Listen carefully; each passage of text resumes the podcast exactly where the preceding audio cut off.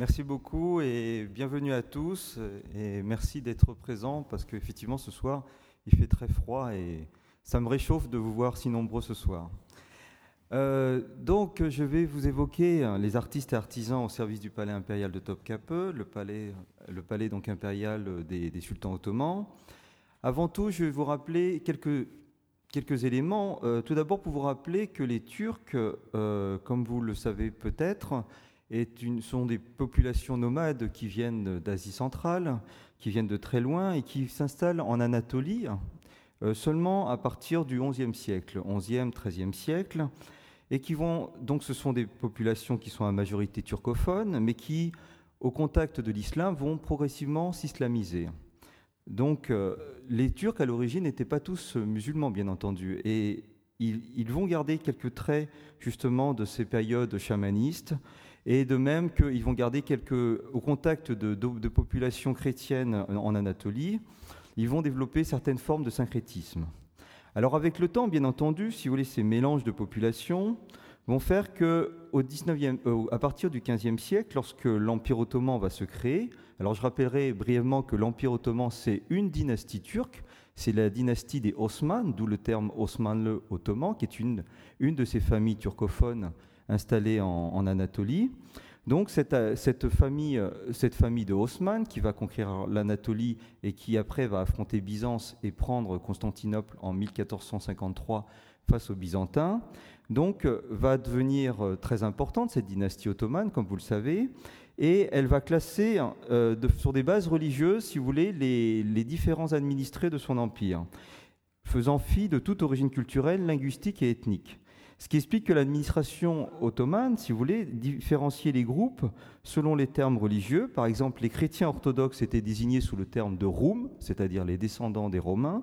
Les chrétiens orientaux étaient désignés sous le terme général de Herménie, arménien. Les juifs étaient les Yaroudis. Et bien entendu, le groupe euh, dominant était le groupe musulman.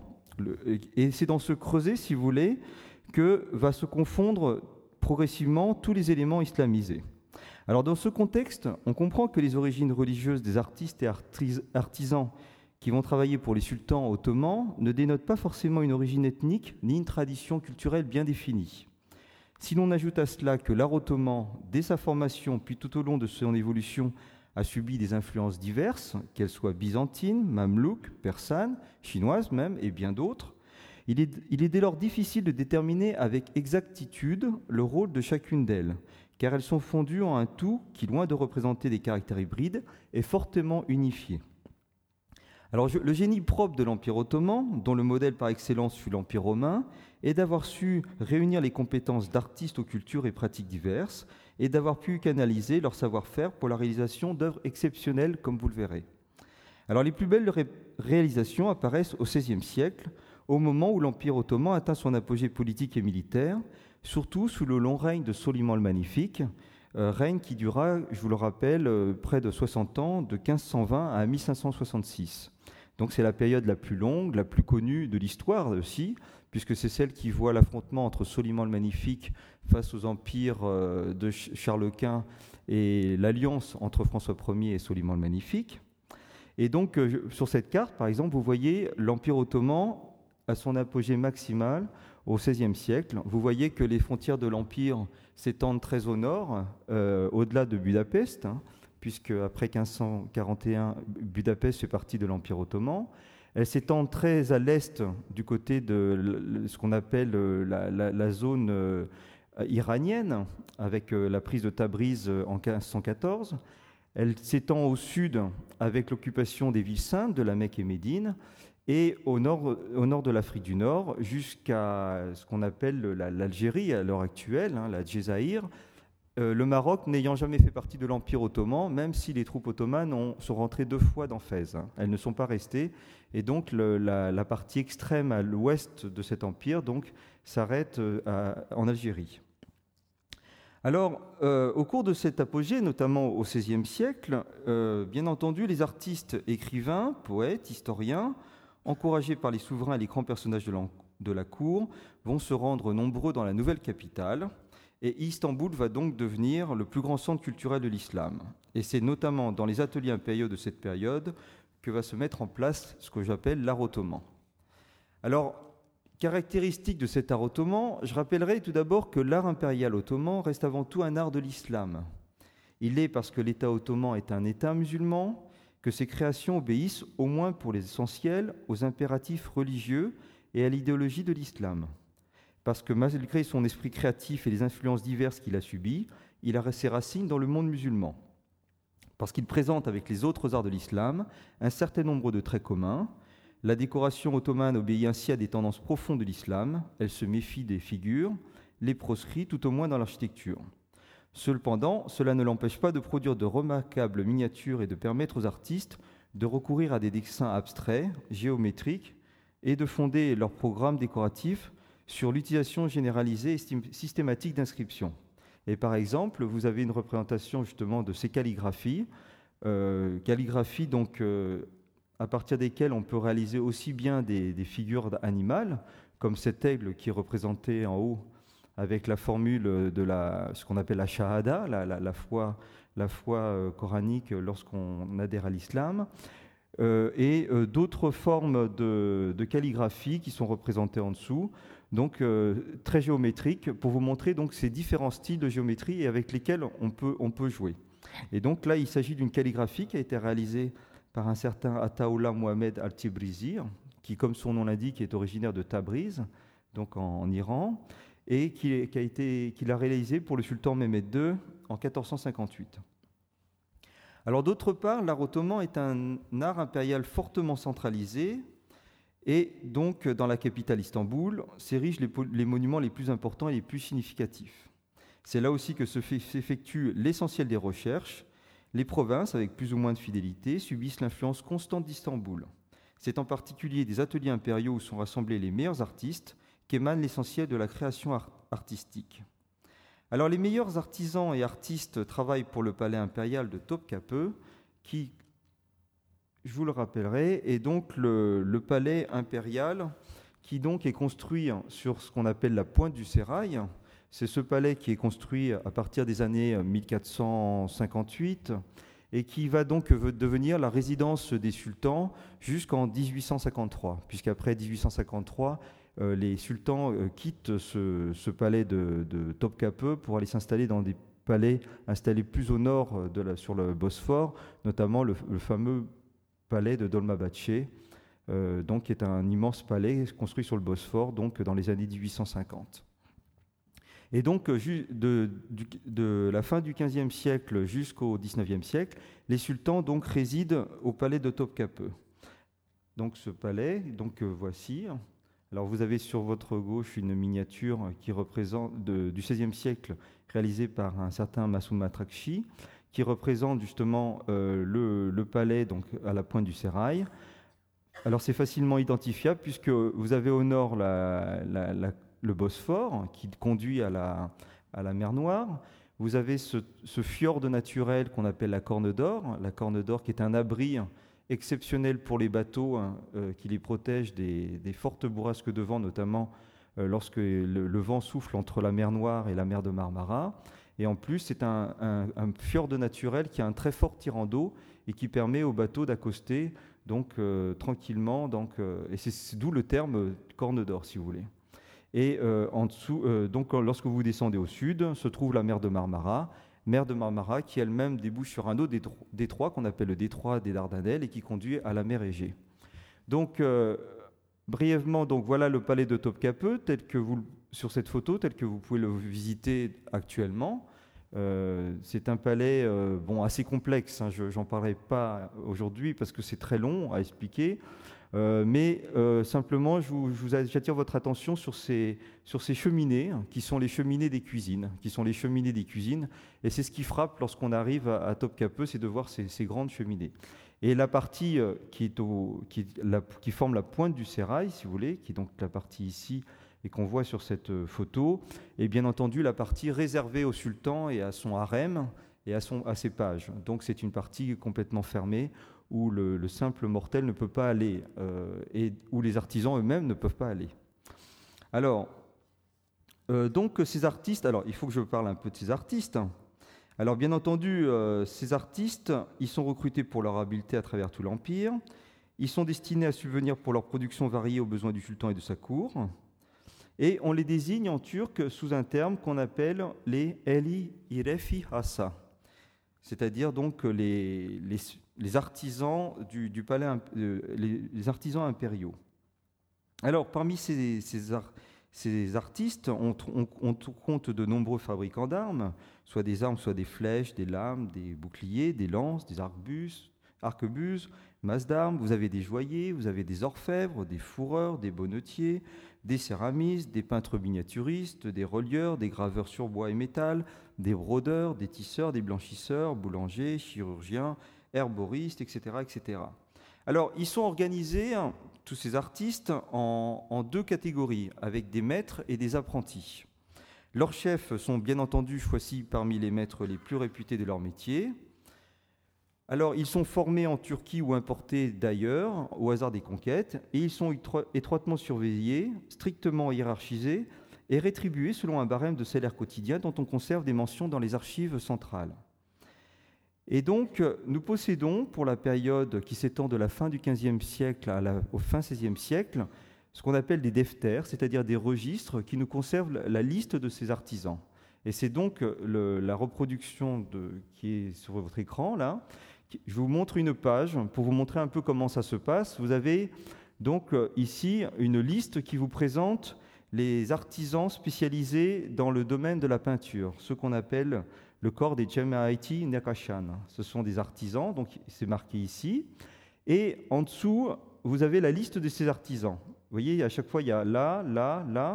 Vous voyez, ça descend au fur et à mesure. Donc, euh, on lit toujours de droite à gauche, hein, puisqu'on est en caractère arabe, on lit de droite à gauche.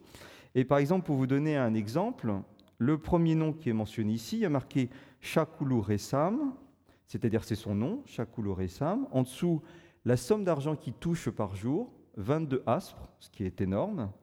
Et au-dessus est précisé son origine. Son origine, et là on, précise en l'occurrence qu'il est originaire de Tabriz et qu'il est venu s'installer après à Amasya, auprès d'un prince, et qu'il est venu à partir des années 1520 à Istanbul, et c'est à partir de 1520 qu'il est payé 22 aspres par jour. À côté, vous avez un autre artiste qui s'appelle Hassan bin Mehmet, qui lui touche 20 aspres, et dont on précise que le père est originaire de Perse. Et puis vous en avez un troisième à gauche qui s'appelle Melek Ahmed Tebrizi, qui lui touche 24 aspres, et qui est originaire lui aussi de Perse, et qui est entré euh, à la fin du XVe siècle, sous le règne de Béazid II, donc le, fils et successeur de Mehmed II le Conquérant, donc au palais. Il est rentré au palais donc à la fin du XVe siècle. Alors je ne m'étendrai pas plus, mais pour vous montrer un peu comment les archives ottomanes nous permettent d'étudier ces personnages, et c'est un peu ce que je vais vous montrer maintenant à travers euh, des différents exemples. Parce que justement, ces, documents nous offrent un, luxe de précision qui dépasse les simples préoccupations comptable pour faire place à un souci d'investigation biographique dont d'ailleurs la finalité nous échappe encore de nos jours. Alors, on trouve, parce qu'on trouve euh, sur ces, individus non seulement, comme vous le voyez, le nom, la solde, les dates de recrutement et très souvent le, pays d'origine et pourquoi ils sont entrés au service. De même, euh, alors par exemple, on, constate qu'il y a beaucoup d'étrangers. Et là, par exemple, vous avez, je vous ai cité certains artisans originaires de Perse mais on trouve aussi d'autres étrangers, par exemple Mehmet Bosna, c'est-à-dire Mehmet le Bosniaque. On trouve Pervane Madja, c'est-à-dire Pervane le Hongrois. Youssouf Roum, c'est-à-dire Youssouf le Grec. Haïdar Arnavout, c'est-à-dire Haïdar l'Albanais. Vous voyez donc qu'on a plusieurs artistes qui viennent de différentes contrées de l'Empire. La date du décès est parfois mentionnée, ce qui est intéressant, ce qui nous permet de savoir donc à quelle période ils ont travaillé. Nous apprenons ainsi que Bayram ben Dervishir, célèbre enlumineur de l'époque de Soliman le Magnifique, est mort le 23 Muharrem 962, c'est-à-dire le 18 décembre 1554. De même que Youssouf le Bosniaque, l'un des célèbres tisserands de l'Ampas, est mort le 15 Safer 974, c'est-à-dire le 1er septembre 1566. Alors, comme vous l'avez constaté, donc les soldes sont annoncés sur une base journalière et en fait les salaires étaient versés tous les trois mois. Tous les trois mois, les artistes se rendaient dans la cour du palais de Topkapi, dans la première cour du palais de Topkapi, et on leur remettait une bourse correspondant donc aux trois mois de solde qu'ils avaient touchés. Alors, on sait ainsi, on connaît grâce à, ces, registres le nombre d'artistes qui ont travaillé pour le XVIe siècle, donc au palais de Topkapi. Et euh, pour vous donner une idée, entre, 1500, entre 1485 et 1567, on constate qu'il passe de 360, 360 individus à 647. Alors on sait qu'au XVIIe siècle, le nombre d'artistes va passer à 900 et qu'à partir de la fin du XVIIe siècle, le nombre d'artistes va régresser pour n'atteindre plus que 186 personnes à la fin du XVIIIe siècle. Donc ça vous montre qu'il y a une progression très importante au XVIe et XVIIe, et à la fin du XVIIe, ce qui correspond souvent à ce qu'on appelle le déclin de l'Empire ottoman, le nombre d'artistes va considérablement régresser. Alors avec le temps, euh, on constate aussi que le nombre de corps spécialisés va, changer. C'est-à-dire que euh, c'est à peu près 400 artistes représentent à peu près 40 à 50 corps de métier.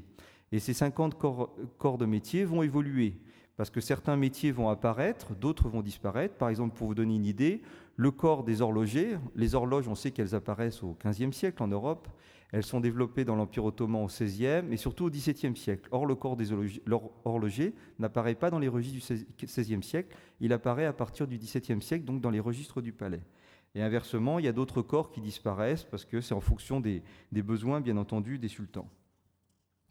Alors, euh, au fur et à mesure, euh, alors, une dernière précision, euh, parmi ces artistes ne figurent pas ce qu'on appelle les techniciens supérieurs, en quelque sorte, c'est-à-dire les architectes, les astrologues, les médecins, les poètes, les musiciens.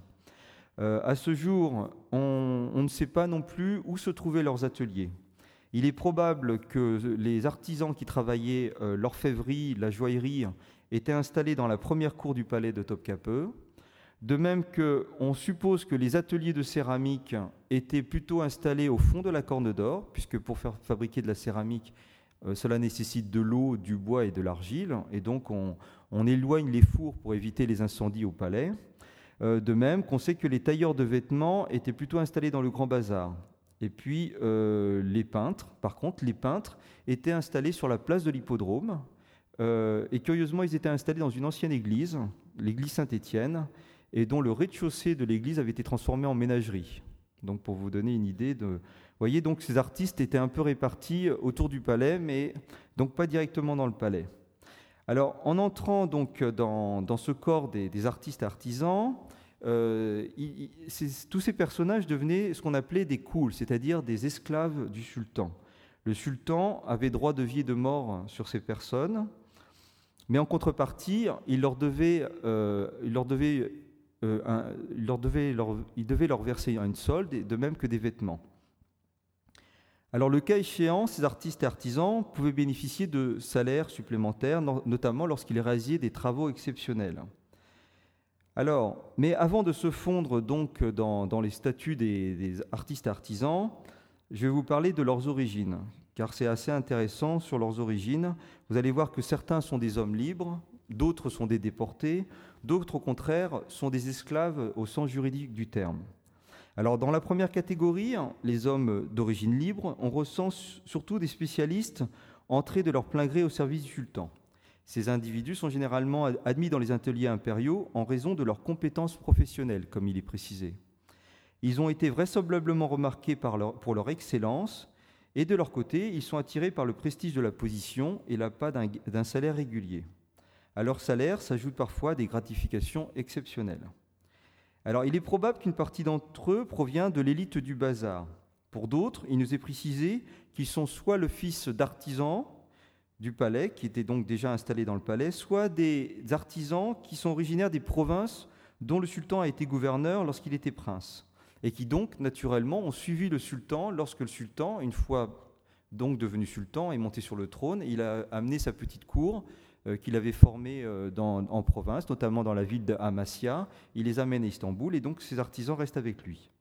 Alors d'autres ont été ramenés par le souverain à la suite de campagnes militaires. Et les documents comptables mentionnent ainsi le nom de Pervané Ungurus, c'est-à-dire Pervané le Hongrois, ou bien Ali Rus, Ali le Russe, qui sont bonnetiers, rentrés de Hongrie avec Soliman le Magnifique lors de sa campagne de 1521.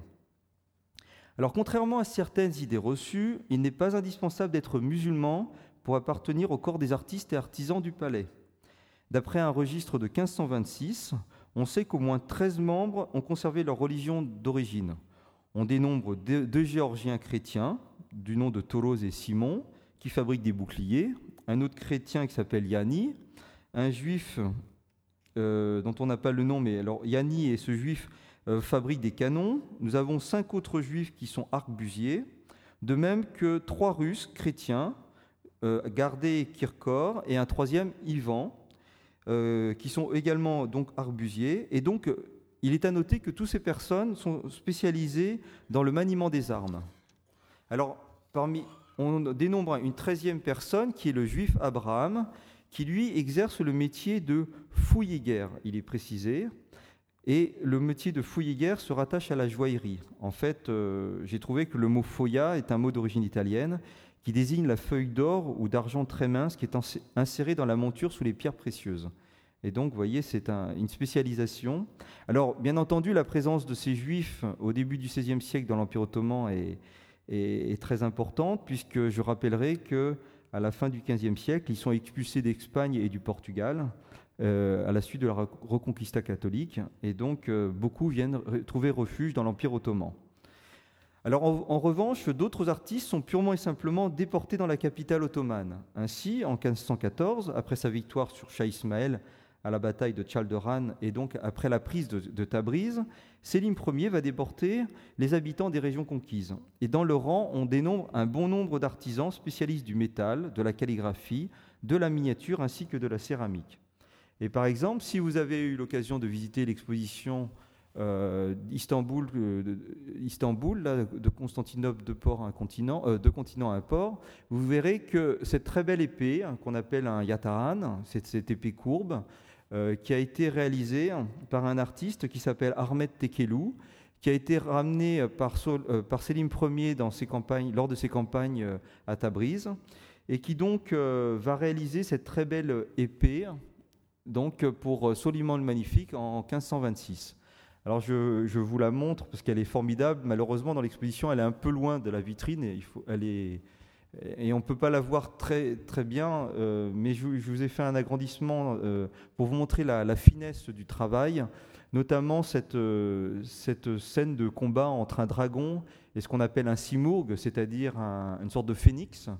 Et vous remarquerez les yeux rouges rubis de, ces animaux, du dragon et du phénix. malheureusement, vous le verrez difficilement à travers la vitrine euh, dans l'exposition. Mais donc pour vous montrer donc cette, euh, ce très grand travail de précision réalisé par euh, cet, cet artiste Ahmed Tekelou. de même, un autre artiste originaire de, de, Tabriz, lui aussi, et que j'ai mentionné tout à l'heure dans le registre, qui s'appelle Chakoulou, hein, le va réaliser euh, c'est très belle, euh, ce qu'on appelle des péris, ces dessins qui représentent des péris. C'est des sortes de fées, de fées euh, qui existent donc dans la mythologie musulmane. Et donc, vous reconnaissez une très forte influence persane à travers ces représentations.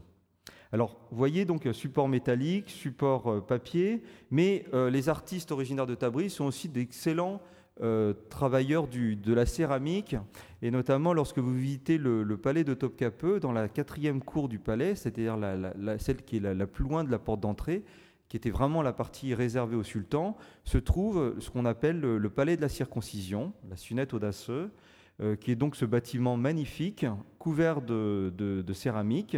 Et donc en bas de, en bas de ce de ce mur, vous avez représenté, donc euh, vous voyez ici, là, je vais vous faire un agrandissement, vous allez voir, voilà, des représentations donc d'animaux qui ont été réalisées par ces artistes originaires de Tabriz.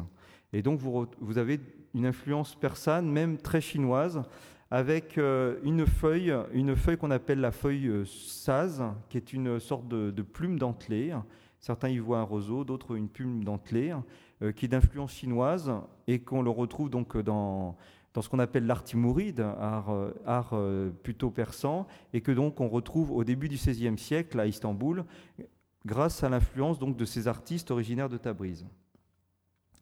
Alors, ces artistes donc originaires de Tabriz, donc en 1514, en 1520, on sait que lorsque Sélim Ier va s'emparer du Caire, il va également déporter différents artistes du Caire, notamment euh, des spécialistes de la, sculpture euh, sur pierre, et, ainsi que des tailleurs de diamants. Et c'est comme ça qu'on retrouve parmi, les registres du palais un certain Bastian Efrenge, c'est-à-dire Sébastien Lefranc, qui était un tailleur de diamants.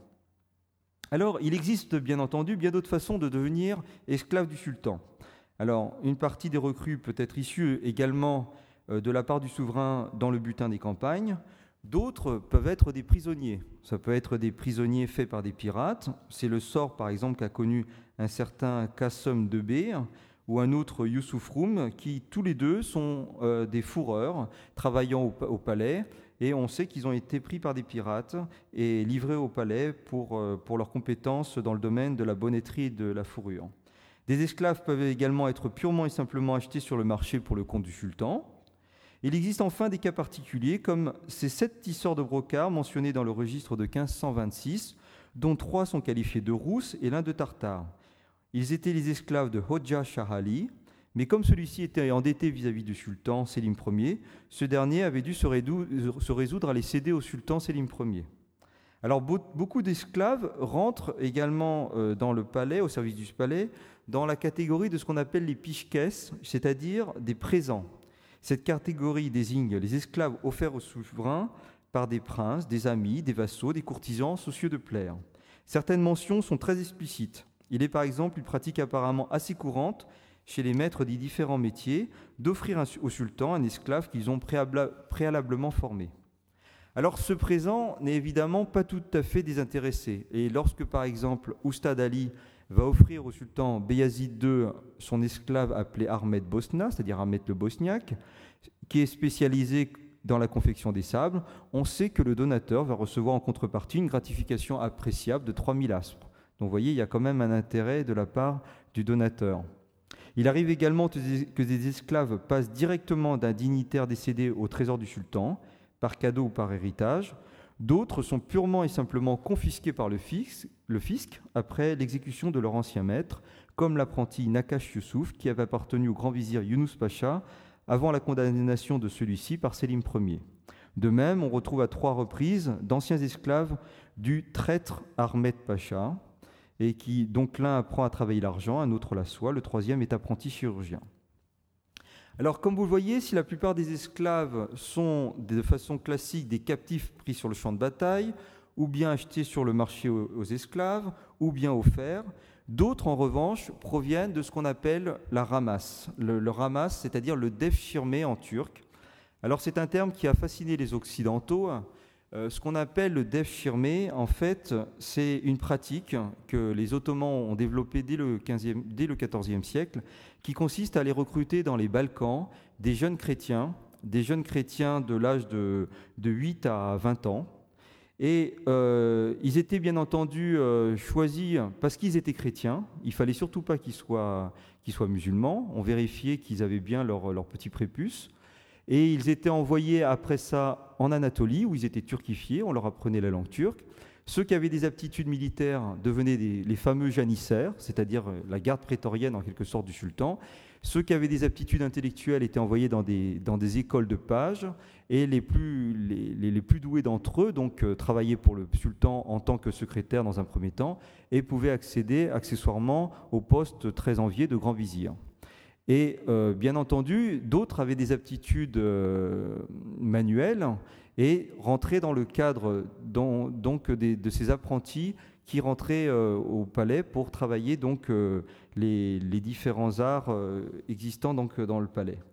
Alors vous avez cette miniature, une des rares miniatures qui existe sur ce recrutement des défirmés, où vous voyez justement le recruteur qui est accompagné de, janissaires. Les janissaires sont facilement reconnaissables avec ce grand chapeau qu'on appelle le burk.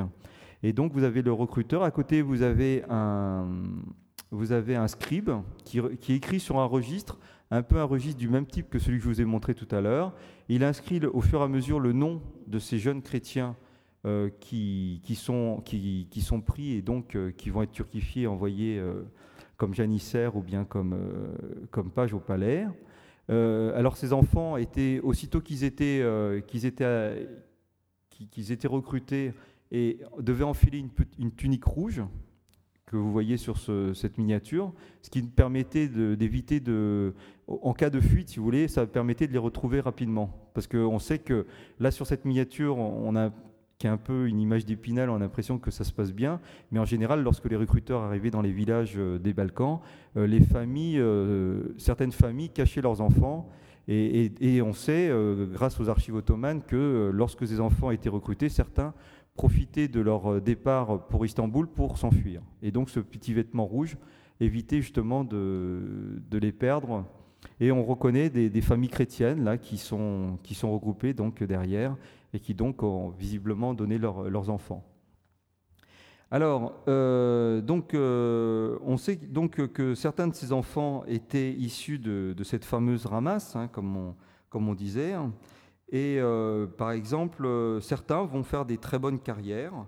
On sait qu'un certain Ustad Hussam, par exemple, qui a été recruté dans le cadre de la ramasse sous Beyazid II, est devenu damasquineur et il va, travailler, il va avoir sous sa coupe en 1526 sept apprentis amenés aussi dans le cadre du Defchirmé, de même qu'un certain Armet Midilou, c'est-à-dire originaire de l'île de Mytilène, qui est l'île de Lesbos, hein, que vous certes connaissez, issu du Defchirmé, est l'un des deux maîtres à, représenter un métier rare, la fabrique des limes, et il forme à son tour l'unique apprenti dans cette spécialité, un certain Youssouf Pirlepé, également issu du Defchirmé.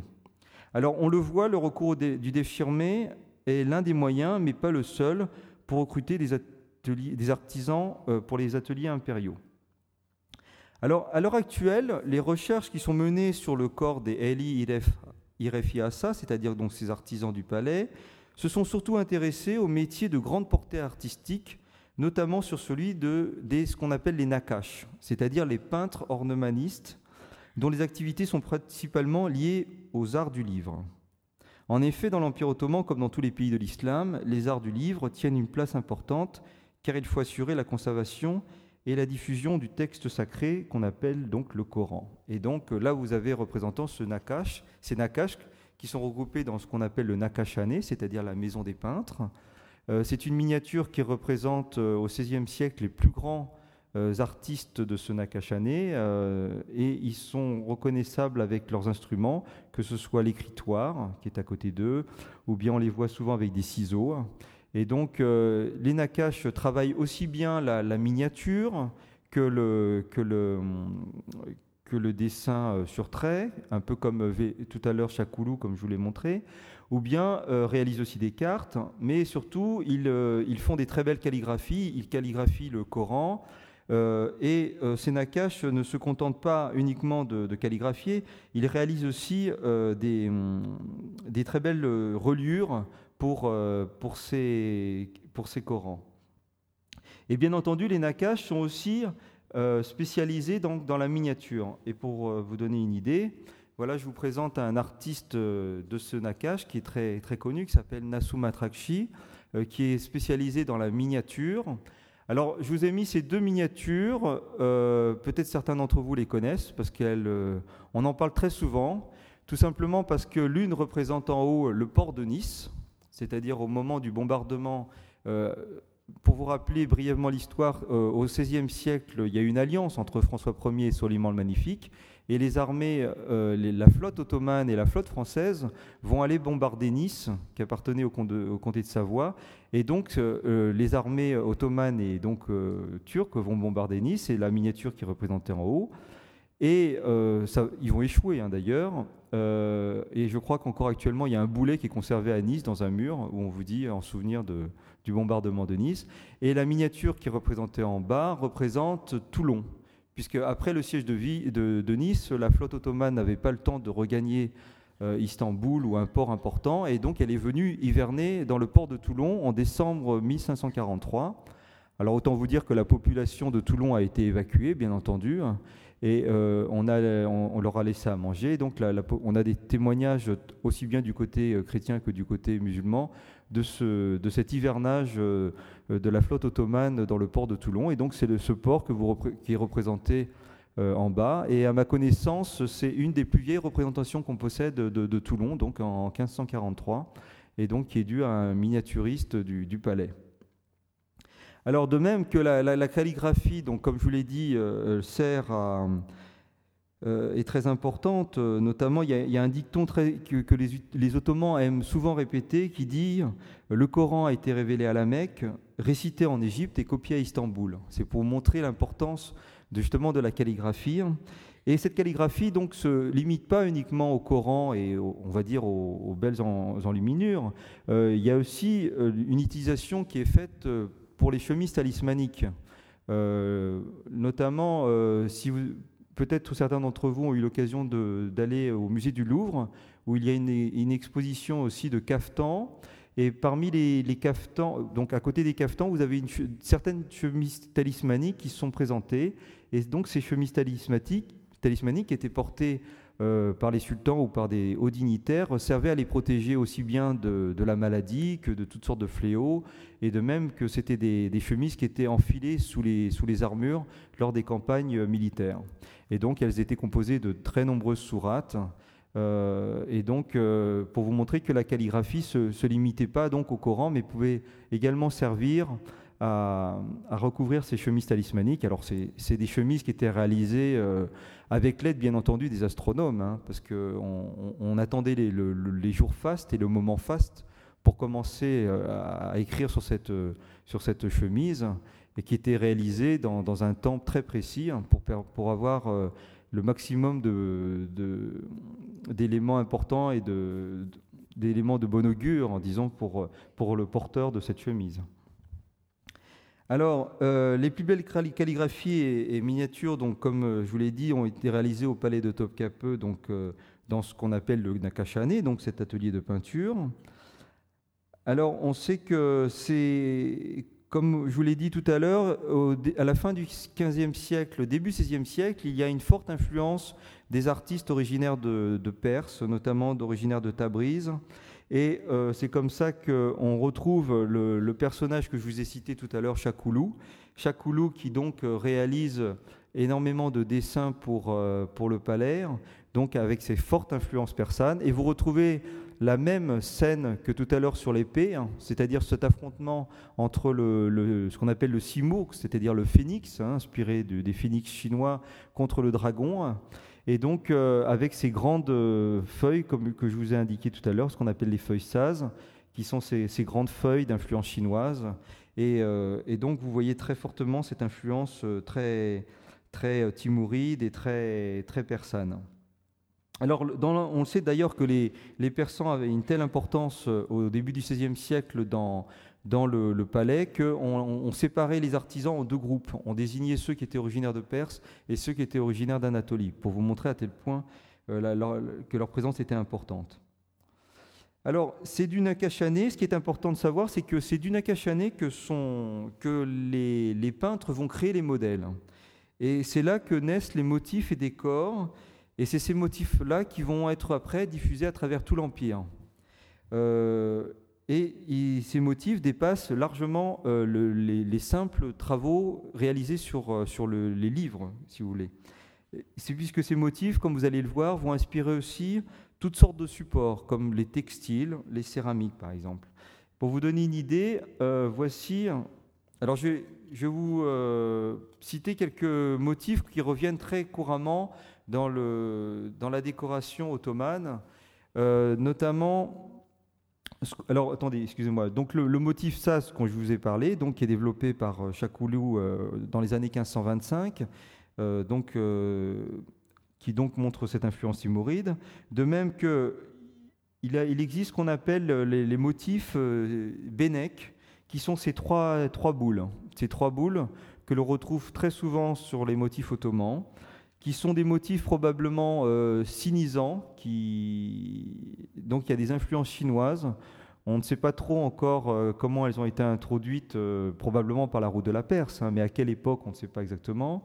En tout cas, euh, ces motifs se retrouvent, vous voyez, sur des, sur des textiles, et on peut les retrouver également sur d'autres supports. en l'occurrence, là, vous les retrouvez, alors donc tout à l'heure, vous les voyez sur des caftans, maintenant on les retrouve sur des boucliers, par exemple. Vous retrouvez ces motifs aux trois, boules sur les, carquois, par exemple, ou bien sur des céramiques sur ces céramiques euh, qui, ont été prises euh, dans la, bibliothèque euh, du sultan Ahmed III dans la troisième cour du palais de Topkapi.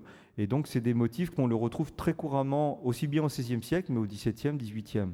Ce sont des motifs qui vont continuer. D'autres motifs très courants, ce qu'on appelle les motifs pélenques, qui sont ces petites vaguelettes que vous voyez ici, et que l'on retrouve également sur des textiles. Alors vous voyez euh, ces textiles.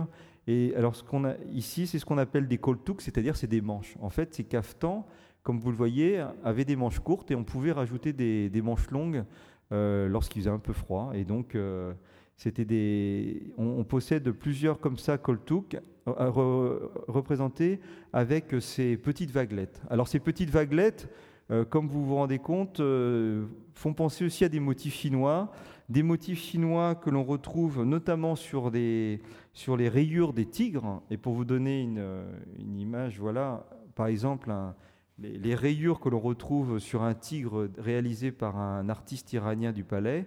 Et vous retrouvez donc euh, cette influence euh, que l'on retrouve sur les textiles. Euh. Alors bien entendu, bon, je ne vais pas vous détailler tous les motifs qui existent dans l'art ottoman, ce qui serait trop long. J'insiste surtout donc sur ces quelques motifs, donc le motif Saz, le motif euh, avec ses, ses, taches, ses, points, le, motif Pelenk qui sont ces petites vaguelettes. de même qu'un motif, par contre, qui revient très souvent dans l'art ottoman et que vous avez dû voir, c'est le, les motifs floraux. Alors les motifs floraux, vous les retrouvez euh, aussi bien donc euh, sur, euh, sur des textiles que sur des céramiques, que sur des armes. les, les, motifs qui reviennent le plus souvent sont bien entendu la tulipe, la tulipe comme vous le voyez ici, l'œillet aussi qui, qui, vient très souvent. Alors vous le savez, la tulipe vient de Turquie. Hein. Je, vous rappelle brièvement que la tulipe est un, est un, bulbe qui pousse à l'état sauvage euh, en Asie centrale, qui a été développé par les, par les Turcs en Anatolie, et puis après ça à Istanbul. Et c'est au XVIe siècle un voyageur euh, hollandais euh, qui s'appelle Bousbek, Ogien Gisley de Bousbek, qui dans les années 1550, en venant à Istanbul, a trouvé magnifiques ces bulbes et les a ramenés en Hollande. Et c'est de là que la tulipe s'est développée en Hollande. Et c'est un terme qui vient d'ailleurs d'un voile. Alors, on ne sait pas trop comment s'est faite la transition, mais le mot, le tulben, en, tulben, qui a donné le mot tulipe, tulben en, hollandais, euh, en fait désigne à l'origine dans l'Empire ottoman un petit voile, un petit voile très léger, très léger. Et c'est ce qui a donné donc euh, qu'on dit tulbent, qui a donné donc tulpen en, allemand, en quelque sorte, et puis euh, tulipe en français par la suite. Et c'est ce qui explique que donc la, tulipe est très souvent représentée hein, sur, euh, sur les textiles. Euh, et on sait qu'à certaines époques, même les, bulbes de tulipe ont une, une influence très importante. Et euh, parmi les autres motifs floraux, donc comme je vous ai dit, il y a la tulipe, mais il y a aussi l'œillet. Alors vous voyez les œillets, et puis il y a aussi les, les jacinthes, la rose, etc. Et donc ces motifs floraux que l'on retrouve euh, aussi bien sur euh, les, des velours, des velours qui sont, euh, qui sont taillés à, Boursa notamment, la, une, la, troisième grande ville de l'Empire ottoman, ou bien dans les ateliers de céramique d'Iznik, où donc vous voyez ces très belles reproductions florales sur, donc sur, des, sur des panneaux de céramique. Alors ces panneaux de céramique servaient à recouvrir les intérieurs des mosquées ainsi que les intérieurs des harems ou des hammams ainsi que des mausolées. Ce sont donc euh, des motifs qu'on retrouve euh, très souvent. Et, je vous encourage, euh, pour ceux d'entre vous qui ont l'occasion d'aller au château des Couans, d'aller visiter la, très belle collection de céramique d'Iznik, puisqu'on a, a l'une des plus belles collections au monde hein, de, de, céramique, près de 450 plats conservés au château des Couans, donc près de l'aéroport Charles de Gaulle, où là vous verrez qu'il y a énormément de, motifs justement floraux qui apparaissent sur, des, assiettes et sont donc dans céramique.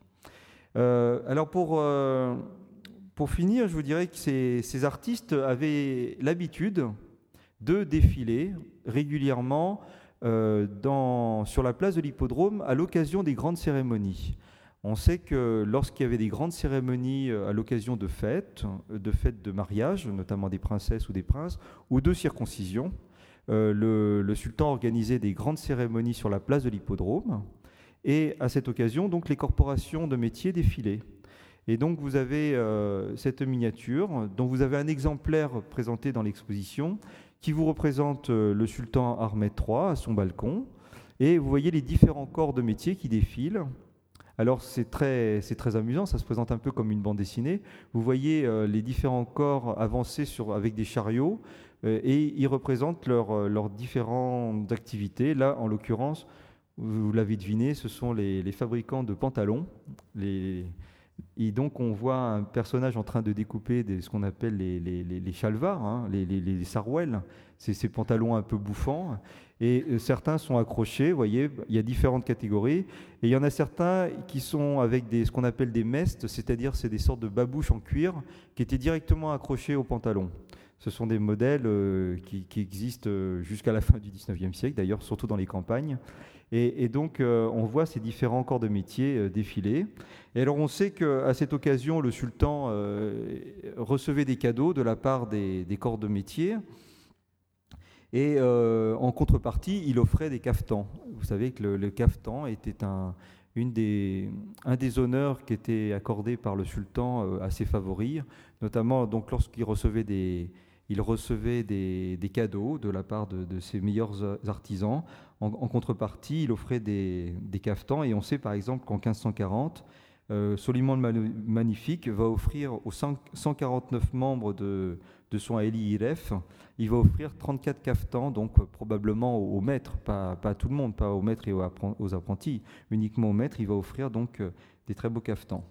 Et donc, euh, à l'exposition du Grand Palais, vous pouvez voir une, miniature provenant du même album. C'est un album qui a été réalisé en, lors de la circoncision des enfants du sultan Ahmed III en 1582. Euh, donc euh, toutes les, corps de métier d'Istanbul vont défiler. Et à cette occasion, d'ailleurs, le sultan va inviter tous les, les grands, tous les, rois et empereurs et, souverains du, monde entier, puisque même le roi de France va être invité. Il va décliner l'invitation, mais d'autres pays vont envoyer des émissaires, et vous les voyez représentés ici d'ailleurs, facilement reconnaissables avec leur barbe et leur drôle de chapeau probablement des, représentants de Venise, qui sont donc euh, parmi les, différents euh, invités donc, euh, de, la cour. alors pour finir, je dirais que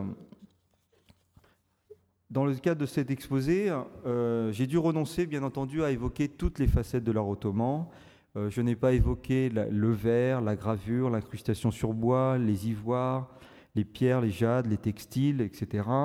Euh, sans oublier l'art turc le plus populaire euh, que vous connaissez, qui est le, tapis. Hein, le tapis, je n'ai pas évoqué. Nous avons, j'ai volontairement privilégié euh, l'étude du corps des Eliilef pour vous montrer à partir des archives ottomanes comment on pouvait avoir des informations justement sur ces artistes et à partir de, ce qu'ils ont réalisé, ce qu'on pouvait obtenir comme information. il ne fait aucun doute qu'on ne peut pas limiter l'art ottoman aux seuls artistes et artisans du palais. On sait qu'en cas de besoin, le palais pouvait aussi recruter des artistes et maîtres qui travaillaient au sein des corporations d'Istanbul ou bien au Grand Bazar. Donc euh, il y a aussi une, demande qui pouvait être faite à l'extérieur du bazar. Et je rappellerai aussi que certaines régions de l'Empire vont se spécialiser. Vont se spécialiser. Tout à l'heure, j'ai évoqué les, textiles de soie de Boursa. Boursa va être au XVIe siècle un centre très important de la soie. Euh, qui va concurrencer d'ailleurs très fortement les, textiles vénitiens. Euh, de même que la ville d'Iznik va, être spécialisée dans la céramique d'Iznik. Hein, et euh, une ville comme Uşak, près d'Izmir, va être spécialisée dans les tapis. Donc il y a des spécialisations qui vont continuer à exister dans l'Empire. Tout ne se fait pas à Istanbul, je vous rassure. Hein. mais une chose est cependant sûre, l'art ottoman s'est développé, hein, sous la protection du palais, dans un système centralisé, discipliné et très fortement contrôlé. Et on sait euh, notamment, lorsqu'on étudie les, archives euh, concernant les, textiles de Boursa, par exemple, que euh, tout était extrêmement contrôlé, que ce soit la quantité de soie, le nombre de fils, le, salaire des, ouvriers, et tout était extrêmement contrôlé, puisque bien entendu, le, sultan voulait percevoir, bien entendu, sa, sa dîme sur l'ensemble du travail. Je vous remercie.